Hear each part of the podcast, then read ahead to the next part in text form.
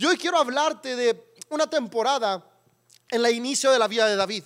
Es casi cuando empezamos a ver a David en la Biblia, lo vemos un poquito antes y, lo encontramos en esta parte. Y quiero leerte, comenzar leyéndote 1 Samuel 17.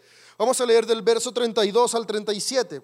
Y dice lo siguiente, como contexto, está Israel en una guerra contra los filisteos.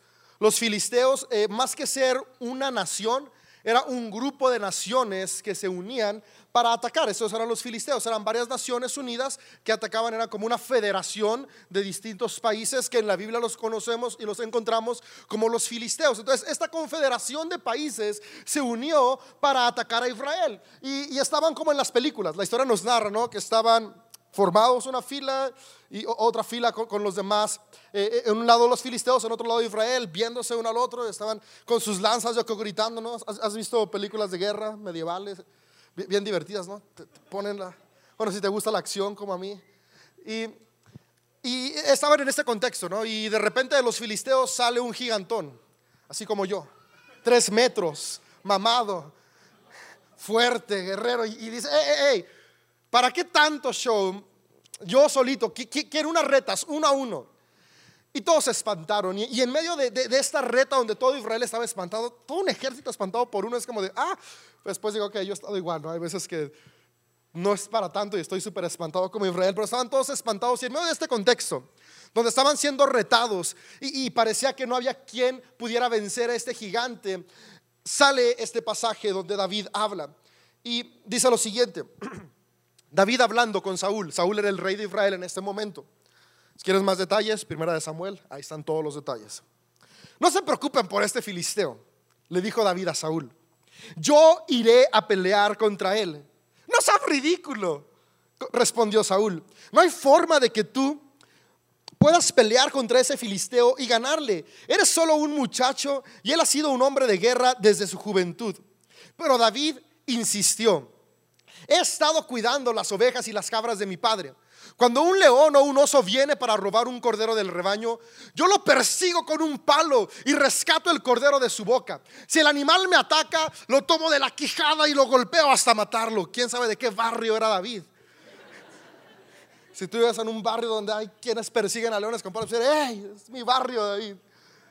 Se perseguía a los leones, los mataba y dice, lo he hecho con leones y con osos y lo haré también con este filisteo pagano porque ha desafiado a los ejércitos del Dios viviente. El mismo Señor que me rescató de las garras del león y del oso, me rescatará de ese filisteo. Puedes decir conmigo esa última parte, el mismo Señor que me rescató de los problemas del 2019 me rescatará de lo que venga en 2020. Voy a decir una vez más, el mismo Señor que me sostuvo en 2019, me sostendrá en 2020. Dios, gracias por este momento que nos das para poder estudiar tu palabra, para poder encontrar principios de vida que tienes ahí. Pedimos que en los siguientes minutos que vamos a estar leyendo y profundizando, en, puedas hablar nuestras vidas y nuestros corazones. Y hoy podamos salir de este lugar inspirados, retados, animados, a poder seguir avanzando, enfocados en ti y recordar que hay propósito para nuestras vidas, nuestras familias, nuestra iglesia y nuestra ciudad. Juntos decimos amén. ¿Cuántos se ponen de malas cuando tienen hambre? Yo puedo tener sueño, puedo estar muy cansado, puedo tener mucho trabajo, puedo tener muchas cosas y, sobrellevarla. Pero tener mucha hambre, ah, no. Y, pero tener hambre me pone muy de malas. Ahora, e, es raro porque me traspaso mucho. Eh, por, mis ya se acuerdan la otra vez que porque soy tan distraído y, siempre traigo la cabeza en todos lados y hago todo como fuera de tiempo, siempre ando un poco distraído y, muchas veces como hasta en la noche. Entonces ando de malas porque no he comido. Y el domingo pasado fue un día de esos donde, no, digo, el lunes pasado eh, no había comido y era la noche. Y íbamos a ir por tacos. ¿A cuánto les gustan los tacos? Ok, es una de las mejores ideas que Dios tuvo y le dio al hombre. Hagamos el taco. Si no lleva carne. Gracias Dios por los tacos. Tenía ganas de tacos el lunes y mi hija Eleonor es como su papá, ama los tacos. Eh, y le pregunté, no, yo dije, ok, vamos a cenar lo que Eleonor diga. Si ella dice ensalada, pues cenamos ensalada. Eh, le dije, Eleonor, ¿qué quieres cenar hoy? Tacos. Ok, mi amor, solo porque ella lo dijo. Y fuimos por tacos. Eh. Fuimos a los que están los güeros por el Josefa, lunes en la noche, y no sé por qué había mucho tráfico. Pero mucho tráfico había en ese momento, la zona centro, y no había lugar para estacionarse. Y de repente un coche se salió y dije, ahí me voy a estacionar. Ahora, contexto, yo iba enojado, no iba gritando ni diciendo nada, pero iba de malas. Esas veces que te sientes mal, ¿no? ¿no? has insultado a nadie, todo va aparentemente bien, pero hay una tensión en el ambiente, ¿no? Porque estás de malas. Así íbamos en ese momento, porque yo ya quería comer. Y luego vi que había mucha gente en los tacos y como que aumentó un poquito, o que ah, se van a tardar. Y estaba como a unos 10 metros de llegar al lugar de estacionarme y puse mis intermitentes y vi que se desocupó el lugar y luego empecé a pensar, ¿y si me lo ganan? Y no quiero que me lo ganen. Iban como tres coches adelante de mí y, el estrés iba subiendo. Cuando por fin llegué a donde me iba a estacionar, llevaba mis intermitentes prendidas y me empecé a estacionar. Y me empecé a estacionar mal. ¿No te ha pasado que estás tan estresado que haces mal lo que sabes hacer bien? Yo considero que una de las cosas que hago bien en la vida es manejar. Pero este momento, con el estrés, me empecé a estacionar súper mal. Y, iba como derecho para un pedacito chiquito y me empecé a estresar y empecé a pensar dentro de mí, no sirves para manejar. No sirves para estacionarte. Qué tonto eres, David. Mira lo que estás haciendo. ¿Cómo puedes estar haciendo esta maniobra? Y, empecé a hablar negativo de mí. Y, iba frustrado y le daba para adelante y para atrás. Y de esos videos donde está el viejito tratando de estacionar y nada más no se puede estacionar, de cuenta ese era yo. Yo estoy seguro que atrás de mí iba alguien pensando, ay, esta persona que no sabe manejar. Y yo así como de, sí sé manejar, pero en este momento no sé por qué estoy siendo tan tonto. Y tenía hambre, por eso yo creo que estaba siendo tan tonto. Y la cosa es que por fin logré estacionarme. Y el que iba llevaba los vidrios arriba, mis niñas, Eleonor gritando, Amelia Sofía llorando. Y veo que a mi lado está un señor gritándome cosas. Baja la ventana y... Pues yo con todo el ruido de fondo no le entendía nada. ¿va? Pues le bajo el, vidrio, ¿no? Para ver qué me estaba diciendo este compa. Y dije, bueno, pues, ¿qué trae, no? Y yo le entendí literalmente que me dijo, no sirves para nada. Yo entendí que me dijo eso. Y, mi reacción, ok, no me juzguen, tenía hambre, estaba molesto. fue volteé y le dije, pues que te valga. Literal, no, le dije nada más, nada menos, pero le dije, que te valga, ¿no? Pues si no sirvo para nada, ¿a ti qué? Y me siguió gritando y se fue. Y Julieta me dice, oye amor, ¿por qué le dijiste eso?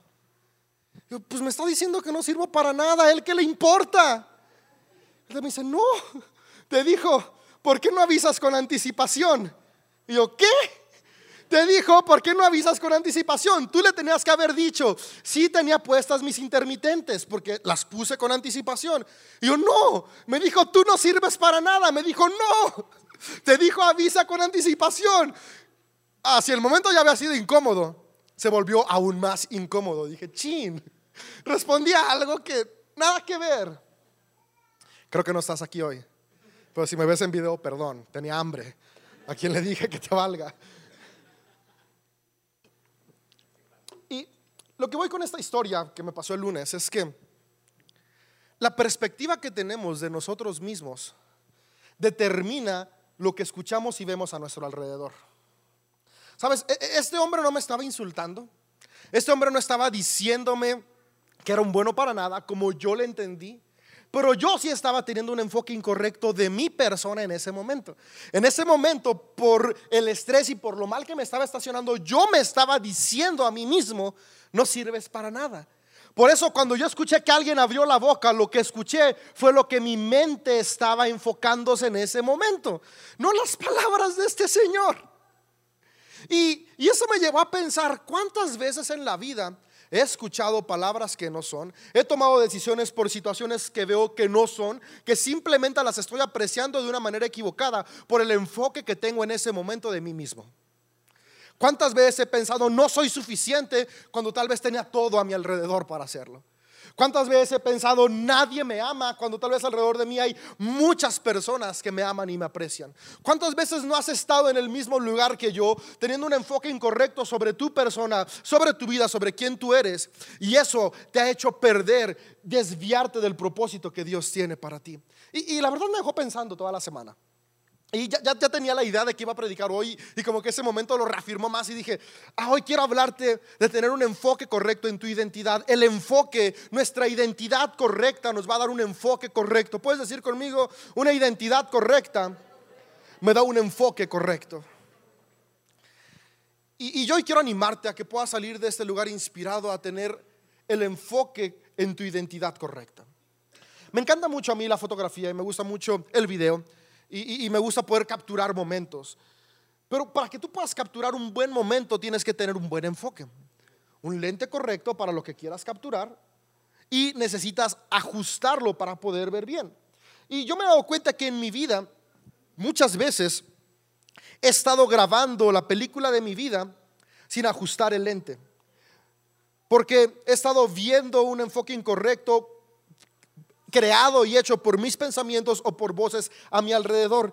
Y te estaba platicando de David al principio, para decir que tiene que ver David con el hambre y los tacos que tenía David. Y que le gritó, tiene que ver todo, porque estaba Israel, una nación que era fuerte, nueva pero fuerte. Déjame te, te, platico un poco del contexto. Israel fue el pueblo que había sido esclavo y que Dios había liberado con señales extraordinarias. Israel era la nación a la que Dios le abrió el mar para que ellos pudieran cruzar. Israel era la nación que había conquistado literalmente naciones que tenían ejércitos poderosos, cuando ellos apenas eran una nación creciente. Un grupo de esclavos empoderados por el Espíritu de Dios conquistaron naciones poderosas. Este era Israel. Habían hecho una conquista grandísima. Dios les había dado promesas, les había prometido una tierra que fluía leche y miel y ya estaban viviendo en esta tierra que fluía leche y miel. Ellos ya habían visto a Dios obrar en sus vidas en el pasado, lo estaban viendo obrar en el presente, ellos ya habían vencido ejércitos que parecían invencibles, pero llegó un momento donde se sintieron atemorizados por una persona. Me llama la atención cómo la historia en Primera de Samuel dice que se levantó esta guerra entre Israel y los filisteos. Y cuando se levantó la guerra, Saúl dijo, pues vamos a pelear. Saúl no dijo, uy, no, qué miedo, nos van a atacar, escondámonos. No, no, no, no, no. Saúl iba con, con, la idea de que yo soy el rey, somos una nación poderosa, un ejército fuerte, vamos a atacarlos. Y se fueron a la guerra y, y vemos cómo dice la, Biblia, narra que estaban viéndose un ejército frente a frente, cada uno estaba en su montaña y en el valle iban a pelear y se estaban viendo frente a frente y de repente la historia cambia cuando de entre las filas de los filisteos sale Goliat, este gigante que nos narra la historia. Y un ejército que iba valiente comenzó a atemorizarse. Es decir, perdieron su identidad, perdieron y olvidaron quiénes ellos eran y de repente sintieron que nadie era capaz de vencer un gigante. Yo digo, si eres un ejército poderoso y de repente llega un gigante y empieza a farolear, hey, ¿ustedes qué? Yo los voy a vencer, a ver, ¿quién viene a pelear contra mí? Ah, es como de, a ver, todos mis arqueros dispárenle, por favor. Ni siquiera das chance de que siga balbuceando y diciendo, pero sabes, el problema grande de Israel es que dejaron que sus oídos escucharan a alguien que estaba fanfarroneando acerca de ellos.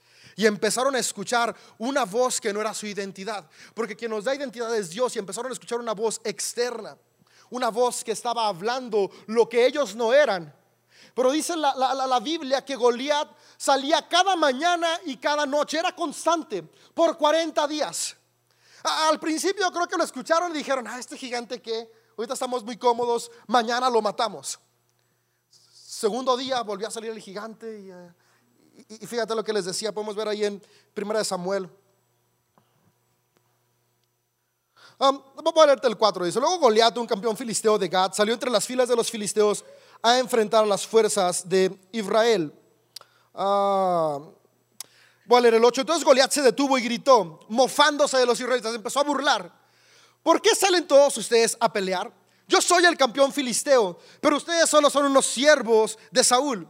Elijan a un hombre para que venga aquí a pelear conmigo. Va a hacer ese reto y, y, lo hacía constantemente por 40 días. Y Israel, después de estar escuchando burlas, no sé qué más burlas les decía, pero le estaba burlándose de ello. Después de 40 días comenzaron a creerse todo lo que Goliat les decía. Y nadie se animaba a pelear contra él. E, e, es como ilógico, ¿no? Todo un ejército preparado y fuerte tenía miedo a un solo hombre. no era que todos los filisteos querían atacarlos, porque ellos ya tenían la experiencia de haber vencido a ejércitos. Pero un hombre los comenzó a intimidar un día y ellos les prestaron su oído por 40 días y 40 días fueron más que suficiente para que toda la identidad que tenía un ejército que había vencido literalmente por décadas, ahora se sintiera una pulga delante de un gigante. ¿Cuántas veces tú y yo le hemos prestado nuestro oído a pensamientos incorrectos? ¿Cuántas veces le hemos prestado nuestro oído a voces a nuestro alrededor que hablan en contra de nuestro propósito y en contra de nuestra vida? Se le hemos prestado tanto que el día de hoy nos creemos esas mentiras. Tal vez has escuchado tantas veces, tú no vales, que el día de hoy realmente sientes que no vales. Pero la realidad es que vales mucho porque eres creación de Dios y todo lo que Dios crea tiene mucho valor. Tal vez has escuchado tantas veces voces diciéndote tú eres insuficiente, tú no tienes lo necesario para avanzar y crecer, que te la has creído y hoy estás estancado creyendo que donde estás, ahí vas a terminar tus días, sin crecer, sin avanzar, sin fructificar tu vida, sin disfrutarla. Pero la realidad no es esa, la realidad es que Dios dice que Él a cada uno nos dio los talentos y habilidades necesarios para alcanzar nuestro propósito. Tienes algo con que avanzar, pero hemos escuchado y prestado nuestro oído tanto a voces a nuestro alrededor o a nuestra propia mente que nos queremos mentiras acerca de nosotros. Y esas mentiras hacen que tengamos una identidad incorrecta y nuestra identidad determina nuestras acciones. Pero hay una identidad que Dios hoy quiere restaurar en cada uno de nosotros, para que este año y los años que Dios nos dé por delante podamos avanzar y cumplir nuestra vida. Y en esta parte de la historia entra David. 40 días después, Israel asustado, Israel con miedo, Israel sin saber qué hacer con este gigante llega David. Y la historia nos dice que David era el menor de su familia. Y él estaba cuidando ovejas, las ovejas de su papá, mientras Israel estaba en guerra. Y dice la, historia que el papá de David dice, hey David, ven, quiero mandarles loncha a tus hermanos, han de extrañar mis panecitos, han de extrañar pues la comida de casa, quién sabe qué les darán allá en, en, el campamento de guerra, porque papás, ¿cuántos papás no siempre están preocupados por sus hijos? ¿no? Eh, yo veo en la esquina de mi casa hay una escuela y mamás a las 11 yendo a llevar el lunch al niño para que esté calientito y no agarre de la cafetería algo frío o mal hecho. Porque mamás, papás se interesan por los hijos. Ese el papá dice ahí, ¿no? Seguramente pensando, no, seguramente allá les están dando, no sé, algo que no son tacos y extrañan los tacos mis hijos. Unos tacos de arrachera, llévales David, por favor. Y, manda David, manda, manda Isaí, el papá de David, a la guerra a llevarles lunch a sus hermanos, pero también dice, hey, y de pasada me traes el chisme, ¿no? Para ver qué está pasando allá. Aún no había Twitter, hoy ni Instagram, ni Facebook. Hoy tú quieres saber algo y nada más abres Facebook. El otro día escuché muchas ambulancias por mi casa y eran como las 3 de la mañana. Y antes tenías que esperarte el día siguiente ver el periódico, ¿no? Ahora ya nada más abres y noticias del rincón y ah, mira, pasó este. Ya, ahorita toda la información es así, pero en la época de, de, Isaí no, aún no había nada de esa tecnología, así que le dice, David, me traes el chisme, ¿qué está pasando? Vamos ganando, vamos perdiendo, ¿qué sucede? Yo me imagino que Isaí pensaba, estamos peleando, cuando lo que no sabía era que no, estaban temiendo por un solo hombre. Y David, que cuidaba las ovejas de su papá, llega y dice que empieza a caminar y empieza a escuchar todo este temor y empieza a ver que, que hay un gigante que está desafiando a Israel. Y, era tanta el miedo que tenía Israel por este gigante que el rey ofreció una super recompensa. El rey dijo, quien mate a este gigante va a tener tres premios. El primer premio, muchas riquezas. Ahí como que ya alguien se iba a animar, pero veo que nadie se animó cuando ofreció riquezas. Ok, mi hija que está soltera, vas a ser el yerno del rey. Vas a, entrar a la realeza. Y, y, yo creo que su hija estaba guapa. Pero nadie se animó. Pero dijo, ok, ok, no, unos se animan. Libres de impuestos de por vida, tú y toda tu familia. Vas a poder comprar con tarjeta de crédito sin que el SAT te mande factura automáticamente. Ni así se animaron. Nadie se animó. Y, llega David y escucha y, ah, hay un gigante ya. ¿Y, qué es lo que ofrecen?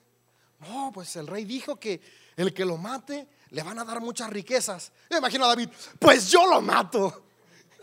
No, no, no, no, no. David eres un muchacho. No, no, no. ¿Y qué, más ofrecieron? Ofrecieron la mano de su hija, la chaparrita bonita. Esa, yo lo mato. ¿Dónde está que yo lo mato? No, no, David, espérate. Bueno, ofrecieron otra cosa. ¿Qué, más ofrecieron?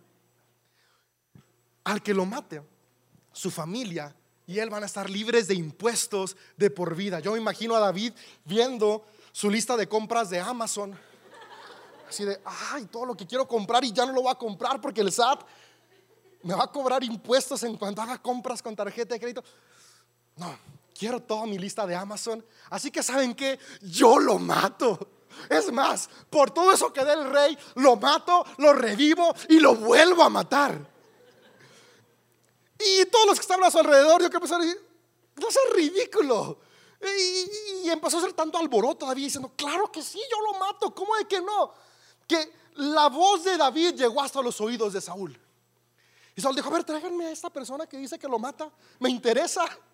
Y llega David, yo me imagino que Saúl estaba esperando a un guerrero de la talla de Goliat. Digo, si había alguien que estaba diciendo en el campamento, a este filisteo yo lo mato, yo creo que Saúl le esperaba un guerrero fuerte, alto, fornido, con su espada como la de Game of Thrones, gigante y listo para matar. Y entró David, dice la Biblia que era un muchacho menudo, era adolescente, aún no era, ni siquiera había alcanzado su madurez completa en este momento de la historia. Entra un adolescente, flaquito, güerito, la Biblia nos lo describe con caireles rubio, parecía más modelo de H&M que guerrero. Yo creo que Saúl se le queda viendo como de, ¿tu papá qué horas va a llegar? El que va a matar a Goliat. Y David, no, soy yo. ¿Tú? Sí, yo lo mato, Saúl. Y, sale el verso que, que iniciamos leyendo. Saúl dice, no seas ridículo. Tú eres apenas un muchacho. Y Goliat es un guerrero experimentado.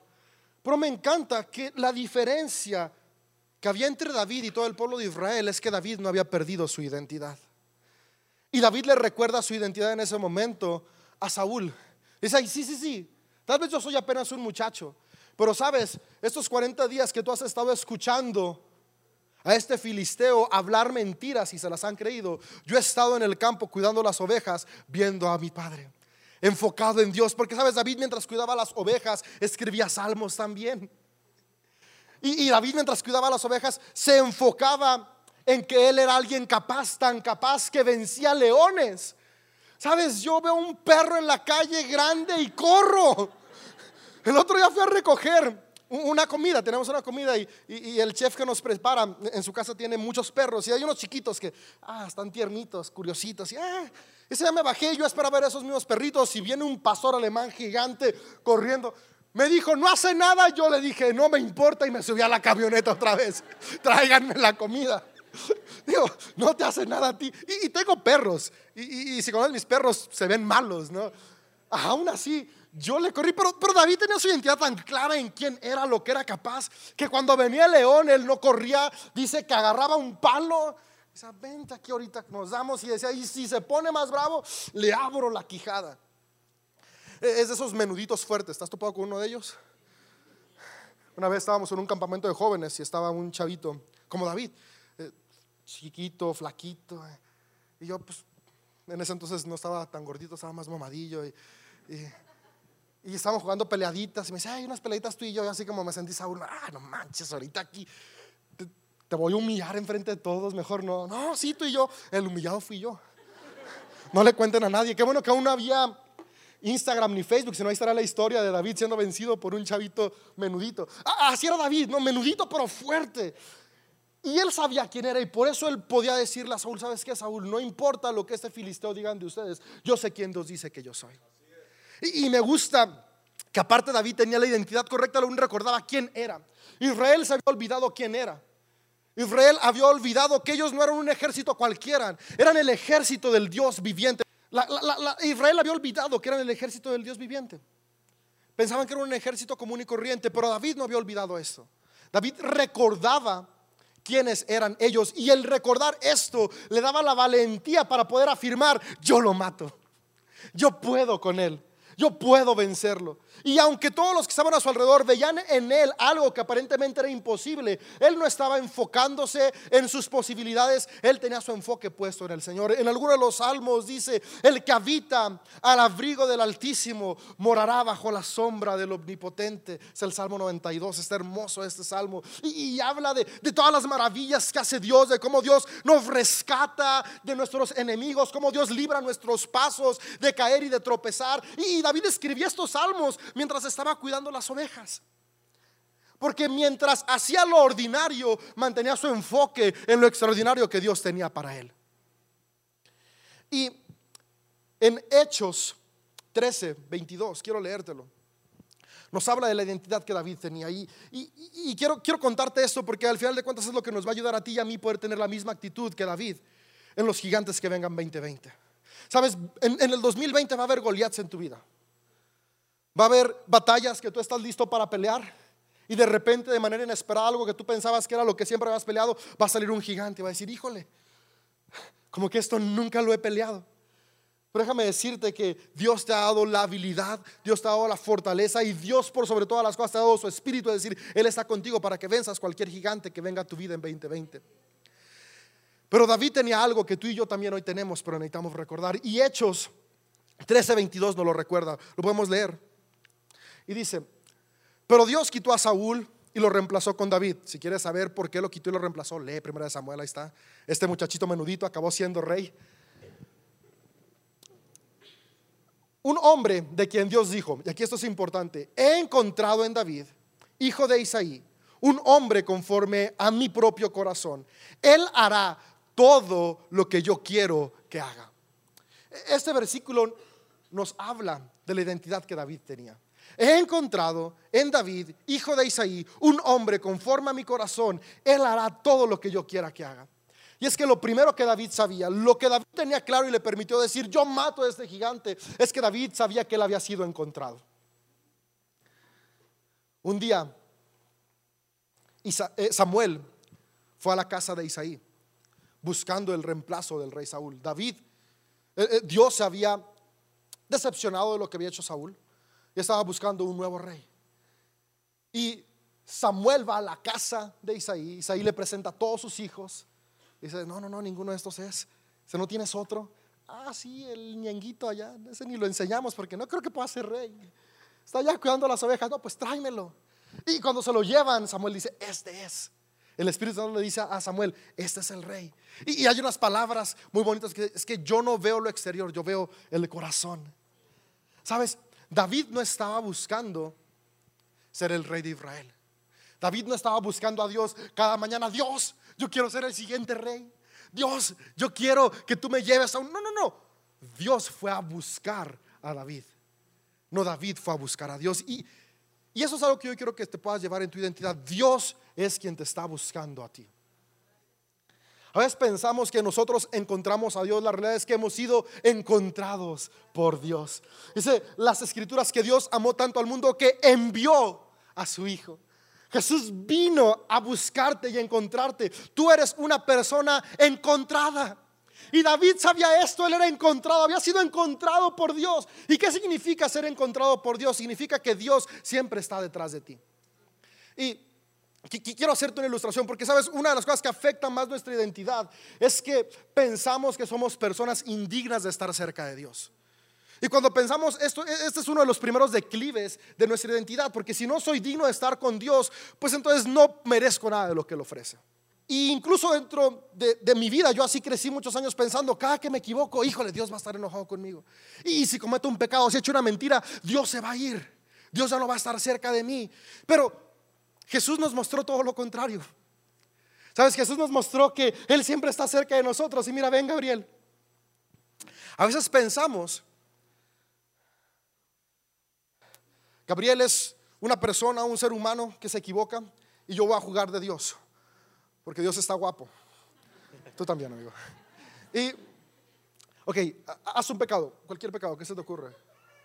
Un pecado así que tú dices, este me separa de Dios por completo. Ok, Gabriel mató a alguien, se me fue muy para arriba.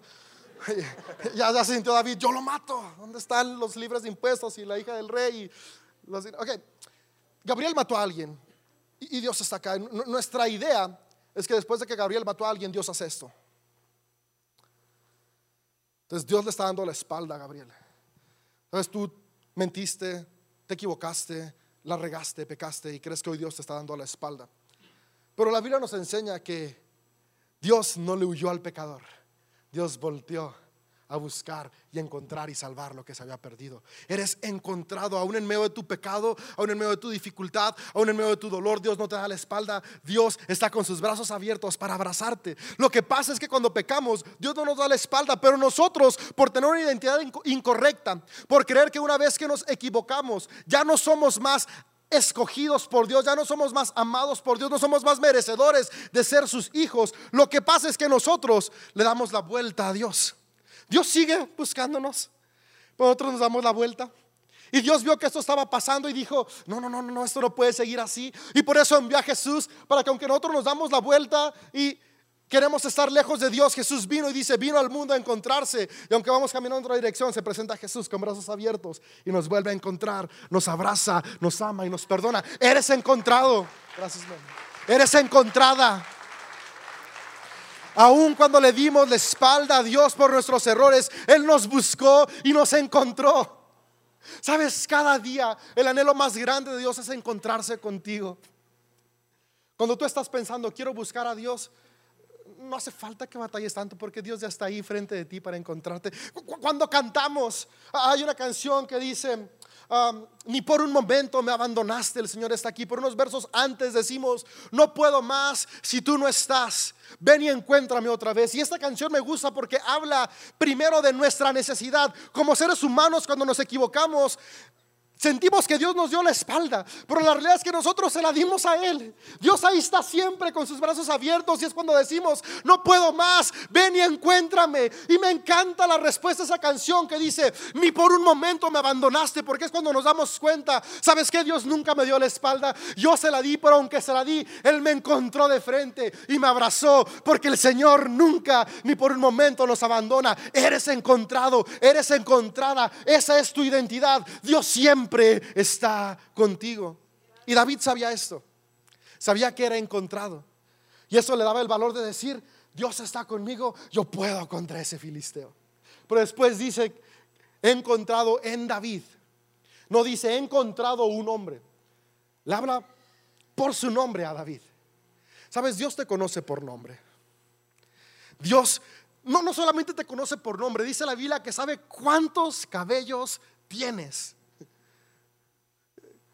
¿Cuántos cabellos? No manches, te conoce tan a profundidad que sabe todo de ti.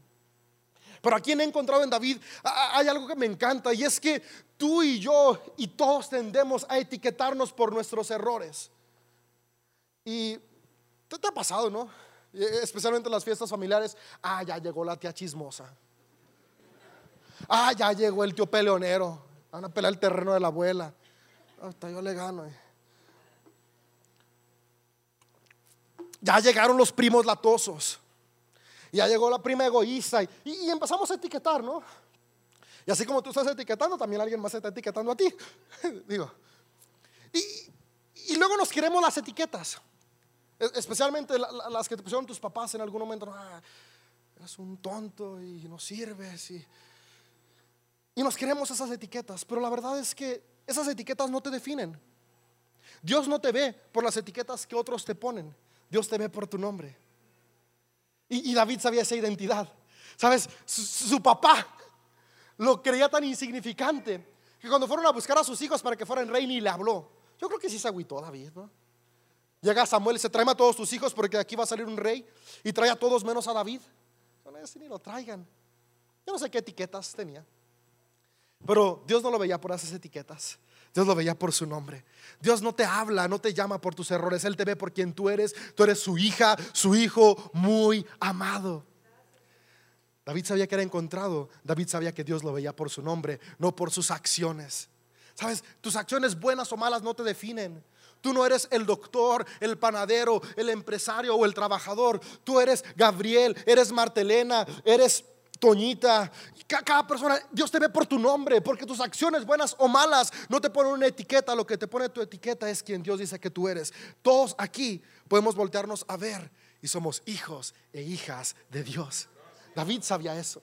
Y después dice, he encontrado en David, hijo de Isaí. Y yo creo que la Biblia nunca se equivoca y no pone cosas de más. Y es que a veces pensamos que nuestra historia puede impedir que Dios nos use. Puede impedir que Dios tenga propósito para nosotros. Pues aquí está diciendo así, encontré a David, hijo Isaí, sabes, no me importa tu historial familiar, yo te encontré a ti. Y no, no, no, la, Biblia no lo dice, pero eh, la tradición y, ciertos em, búsquedas bíblicas nos dicen que, bueno, de, se llama interpretación bíblica. La interpretación bíblica y la, la, tradición nos dice que lo más seguro es que a David no le hablaron cuando fueron a buscar quién iba a ser el nuevo rey, porque David era un hijo fuera del matrimonio, era un bastardo. E, esto dice la tradición. Y por eso a David ni siquiera lo tomaron en cuenta. Porque en la cultura hebrea, un hijo fuera del matrimonio no tenía lugar en la casa, ni siquiera llevaba el apellido del padre. Entonces, la, tradición nos dice esto y, puede que haya sido cierto, puede que no haya sido, pero lo que yo encuentro es que si fue cierto a Dios no le importó. A Dios no le importa tu pasado ni tu historia, a Dios le importa el futuro que tiene para ti. y yo no sé de qué tiene fama tu familia. ¿O de qué tienes fama tú en tu pasado? Lo que yo sí sé es que a Dios eso no le importa porque Dios te ha dado una nueva identidad y por eso Él dice que ahora somos hechos parte de su familia. En tu familia era conocida por divorcio, por fracasos económicos. Tal vez has escuchado en esta familia nadie estudió, pues déjame decirte que tú sí puedes hacerlo, porque tu familia no define el futuro que Dios tiene para ti.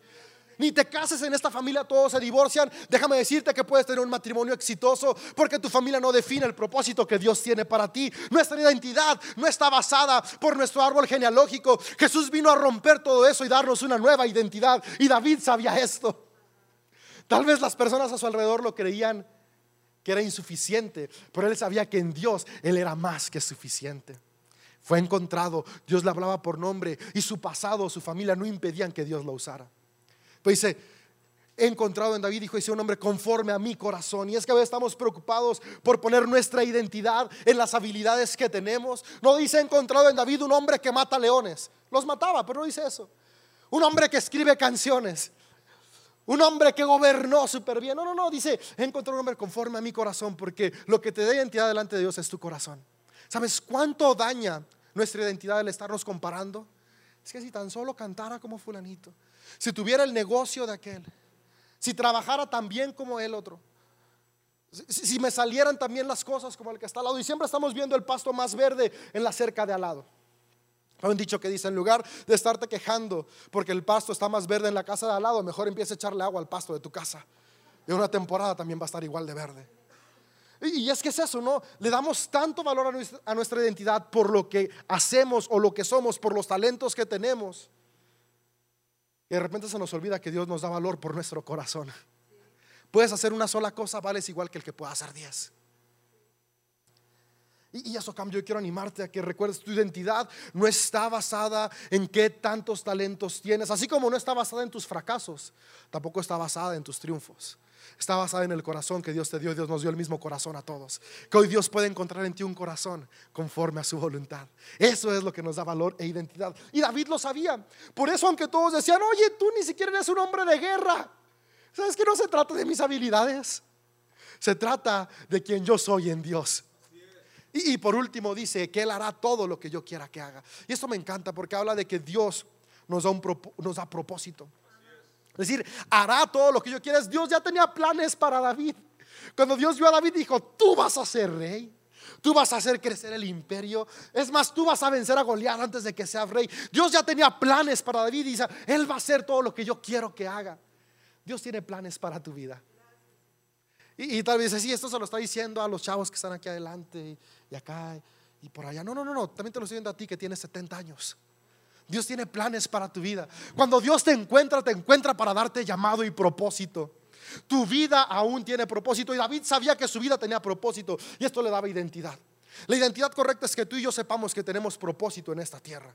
Estamos aquí para cumplir el propósito que Dios tiene para cada uno de nosotros. Hay propósito en tu vida. Me encanta una frase que un día leí. Y escuché, dice, mientras Dios está borrando tu pasado con una mano, borrando tus errores con una mano, con la otra mano está escribiendo tu futuro. Dios hoy está escribiendo tu futuro. Y esa es la identidad que Dios desea que tú y yo podamos tener presente. No importa en qué condición estoy, no importa qué tan difícil fueron los días anteriores, aún hay futuro para ti porque has sido encontrado, eres llamado por tu nombre, tus errores no te definen. Dios ve tu corazón y tiene propósito para tu vida. Y David sabía esto. Y como David sabía esto, él pudo decirle a Saúl, yo mato a ese gigante. Yo hoy deseo que tú puedas saber eso. Que hoy tú puedas saber que Dios te encuentra. No importa cuál sea tu condición, Dios está ahí para abrazarte, para amarte para levantarte. Dios te conoce por nombre.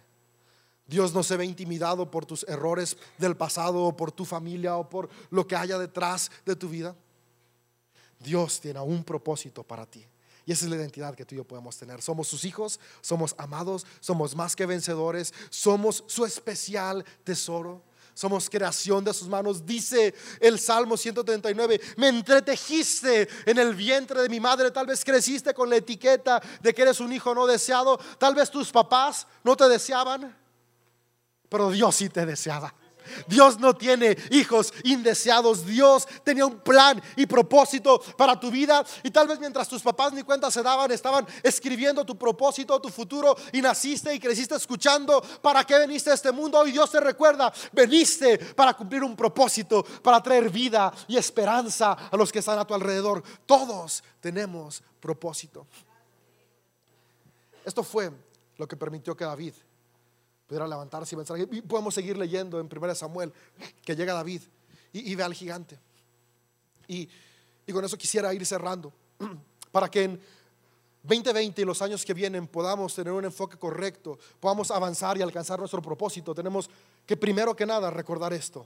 Enfoque en tu identidad correcta, una identidad correcta identidad correcta, eres hijo de Dios, que no vuelva tu mente a decir mentiras sobre quién eres. La próxima vez que te estés estacionando mal como yo, no digas soy un tonto como yo dije. Yo voy a dejar de decir eso también, porque no soy un tonto, simplemente me equivoqué y mis errores no me definen. La siguiente vez que, que, creas que no vales la pena, recuerda que son mentiras, porque vales tanto que Dios dio su vida por ti. Identidad correcta identidad correcta. Y, la identidad correcta nos lleva a tener un enfoque correcto en nuestras palabras y oídos. ¿Sabes? E, en la historia, cuando David empezó a decir, yo lo mato, vino su hermano grande. Y dijo, hey David, ¿cómo que tú lo matas? ¿No me ves a mí grande, musculoso, parte del ejército y no puedo matarlo? ¿Qué te hace pensar que tú, y, y hasta lo menosprecia, que cuidas unas pocas ovejas, vas a matarlo? Me encanta que David no lo escuchó. dice que David siguió diciendo, yo lo mato. Este 2020 necesitas enfocar correctamente tus oídos primero y después tu boca. David no escuchó lo que decían a su alrededor, no escuchó lo que Goliat estaba diciendo. David escuchó el llamado que Dios le había dado. Pero después también David tuvo un enfoque correcto en sus palabras. Mientras dice eh, eh, en 1 Samuel, puedes leerlo, que todos huían aterrorizados y decían, ¿quién podrá salvarnos? Eh, estaban hablando negativo. Porque tener una identidad incorrecta solo los llevaba a tener un enfoque incorrecto en sus oídos, porque estaban oyendo a Goliat y después en su boca. Estaban diciendo, ¿quién nos salva? Y yo diría, pues ustedes son un ejército. ¿Cómo que quién los va a salvar? Ustedes son los guerreros. Pero ellos tenían enfocado mal su oído y su boca. Y es que lo que tú hablas después te le empiezas a creer. De repente dices, ah, no sirvo, ah, no sirvo, ah, no sirvo. Y después es, ¿por qué no sirvo para nada? ¿Por qué nada me sale bien? Pues porque has estado diciendo por 10 años no sirvo. Y el enfoque de tus palabras determina los resultados de tus acciones. David dijo, yo lo mato. Enfoque correcto en su voz. Pero también dijo, el Señor está conmigo y Él vencerá. Enfoque correcto en tus palabras. Tú puedes, sí, pero el Señor está contigo. Y con eso quiero cerrar es enfoque siempre en Jesús. David tenía su enfoque, ¿sabes? Israel había sido atormentado por la sombra de Goliat por 40 días. Estaba grandote. Alguien aquí grandote que venga. Che, ven amigo. hazme un paro.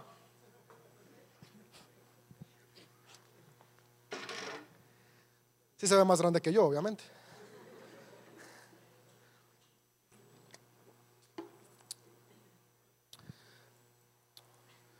Tú vas a ser Goliat. Eso evidente más por acá, donde está más luz. Y David tenía su enfoque en Jesús. Israel había sido atormentado por la sombra de Goliat, un hombre grande y fuerte que los estaba intimidando por 40 días. Y, y, llega David.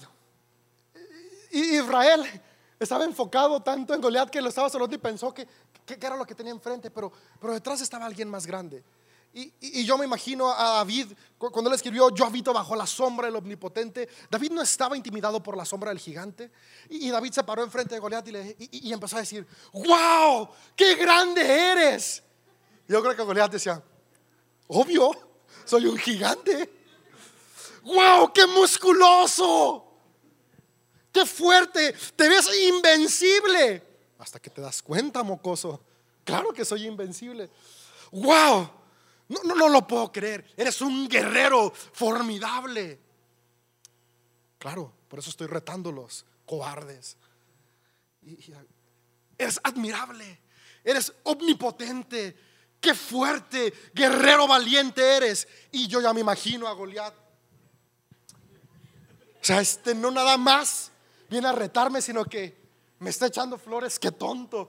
Y, David de repente, hey, no, espérate, Goliat, me estás malentendiendo. No te hablo a ti, le hablo al que está atrás de ti. Qué grande eres, Dios, qué fuerte eres, Dios. Tú podrás estar grande, pero mi Dios es más grande que tú. David no tenía su enfoque en Goliat, tenía su enfoque en quien estaba detrás de Goliat, el Dios de los ejércitos. Muchas gracias, Che. ¿Dónde está tu enfoque hoy? Israel no podía ver más allá de Goliat y por eso se sentía en una pulguita. Pero David podía ver que atrás de Goliat estaba su Dios, que es tu Dios.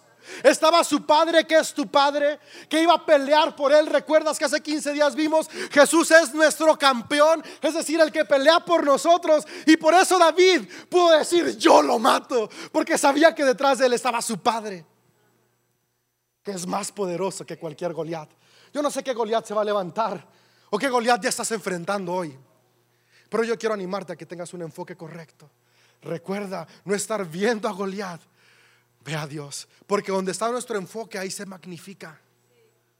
Donde está puesto nuestro enfoque se hace más grande. Por eso David dijo en el Salmo 34, engrandezcamos el nombre del Señor. Yo quiero animarte 2020 vamos a engrandecer el nombre del Señor. Porque si engrandecemos su nombre, engrandecemos su fidelidad, engrandecemos su poder, no importa que venga, siempre Dios va a ser más grande. Y si nos va a tocar pelear, a David le tocó pelear. Pero David sabía que Dios iba a vencer por él. David conocía su identidad y él, dice la, historia que Saúl le dio su armadura y le dio su espada. Y David dijo, no, no, no, yo no soy ese tipo de guerrero. Porque él sabía quién era. Si David no supiera quién era, hubiera dicho, no, sí, aunque nunca he usado esto, pues todos los demás usan esto, yo tengo que usarlo. Pero David sabía que lo que él necesitaba era saber quién era en Dios. ¿Sabes? Deja de intentar imitar la vida del que está a tu lado, porque tal vez eso es lo que te ha estado deteniendo de matar al gigante. David se dio cuenta que una armadura que no era de él y una espada que no era de él, en lugar de llevarlo a vencer, lo iban a entorpecer. Tú y yo necesitamos entender eso. A mí me pasa muy seguido. Veo la espada de alguien más y la armadura de alguien más y digo, yo ocupo eso para vencer. Y estoy tan enfocado en poder caminar con una armadura que no me queda y poder mover una espada más pesada que yo, que no avanzo. Pero David sabía quién era y dijo, yo no ocupo esta armadura para saber quién soy. Se despojó. Dice Hebreos el verso que, leímos, despójense de todo lo que les estorba. David se despojó de lo que sabía que no le daba identidad.